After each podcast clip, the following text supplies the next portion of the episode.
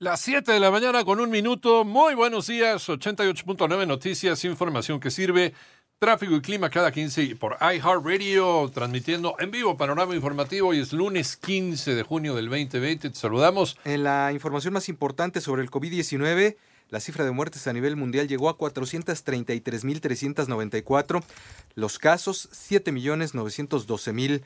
981. Sin embargo, crece la tasa de recuperación al 90%, lo que se traduce en un total de 4.129.060 pacientes que superaron la enfermedad en todo el mundo.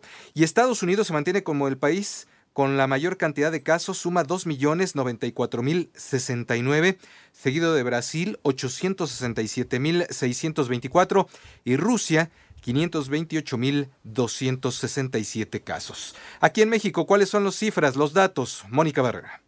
La Secretaría de Salud ya notificó 146.837 casos confirmados de coronavirus en el país, casi 53.000 casos sospechosos y 17.141 fallecimientos. El semáforo epidemiológico indica que la mitad del país está en color naranja y la otra mitad en rojo y continúa el confinamiento para evitar contagios de coronavirus. Esta es una epidemia, esta primera oleada o primera ciclo epidémico se anticipa, puede durar hasta octubre. También existe posibilidad de que empezando octubre y conjuntamente con la influenza, y eso va a durar la influenza octubre, noviembre, diciembre, enero, febrero y marzo. Y existe la predicción de que COVID-19 también podría acompañar a esta epidemia. Así lo dijo Hugo López Gatel, subsecretario de Prevención y Promoción de la Secretaría de Salud. Y empecemos a transitar de esta idea de el municipio fulano de tal no está restringiendo, el estado fulano de tal no está restringiendo. Incorporemos también un esquema de solidaridad social, no un esquema de vigilancia y castigo. En 889 Noticias, Mónica Barrera. Más información de este tema y muchos otros, visita nuestra página de internet www.889noticias.mx.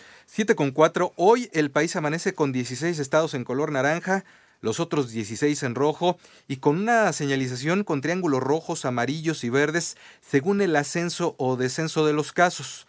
El Estado de México suma 22.722 casos positivos de COVID-19 por lo que se mantiene en semáforo rojo de alerta epidemiológica. Aunque al igual que en la Ciudad de México, hoy se levantó este programa No Circula Extraordinario.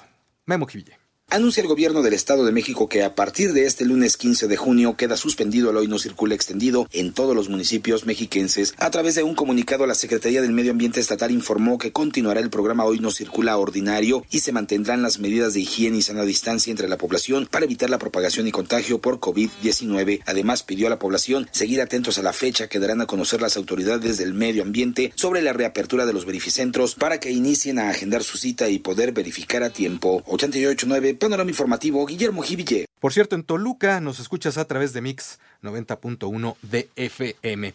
7,5 descontentos por la política del gobierno federal durante la pandemia. Ciudadanos de diferentes estados realizaron este domingo caravanas de automóviles para protestar en contra del presidente López Obrador.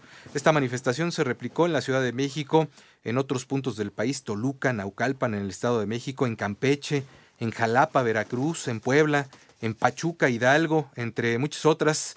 En este sentido, los gobernadores del Partido Acción Nacional alertaron sobre un escenario de crisis económica y sanitaria por el coronavirus que puede, dicen, convertirse en las próximas semanas en una emergencia humanitaria, por lo que propusieron una ruta de cambio para mejorar y entre los puntos que plantean está el establecer un nuevo pacto fiscal y dejar el México de un solo hombre. Las 7.6 en nuestro país se pierden 8 empleos por minuto. Marín Escamacho. El presidente de la Concanaco, José Manuel López Campos, afirmó que del 80% de las micro, pequeñas y medianas empresas que se reactivarán, muchas estarán en la informalidad porque no cumplieron con sus obligaciones fiscales debido a la falta de liquidez. En ese sentido, consideró necesario que las autoridades recaudatorias elaboren programas para dar facilidades a quienes están por cerrar sus negocios de manera definitiva. Que la clave para que pudieran sobrevivir todas las MIPIMES iba a estar radicaba en la liquidez. No hubieron los apoyos suficientes, bien solamente se enfocaron a las más pequeñas de las microempresas, que son empresas familiares con créditos de 25 mil pesos. No hubo un diferimiento en las contribuciones y en los pagos de impuestos.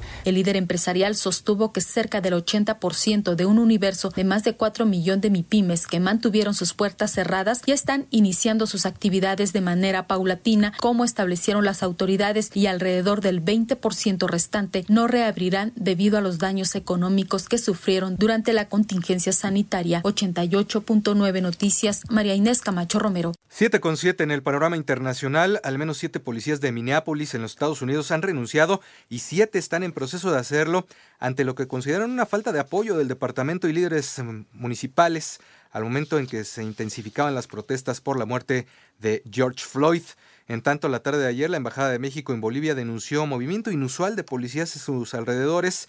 Recordamos que ahí se encuentran aislados, asilados, exministros del gobierno de Evo Morales. Y el Papa Francisco dijo este domingo seguir con gran aprensión la dramática situación de Libia, exhortó tras el Ángelus a los responsables políticos y militares a poner fin a la violencia en este país sumergido en un conflicto armado desde 2014.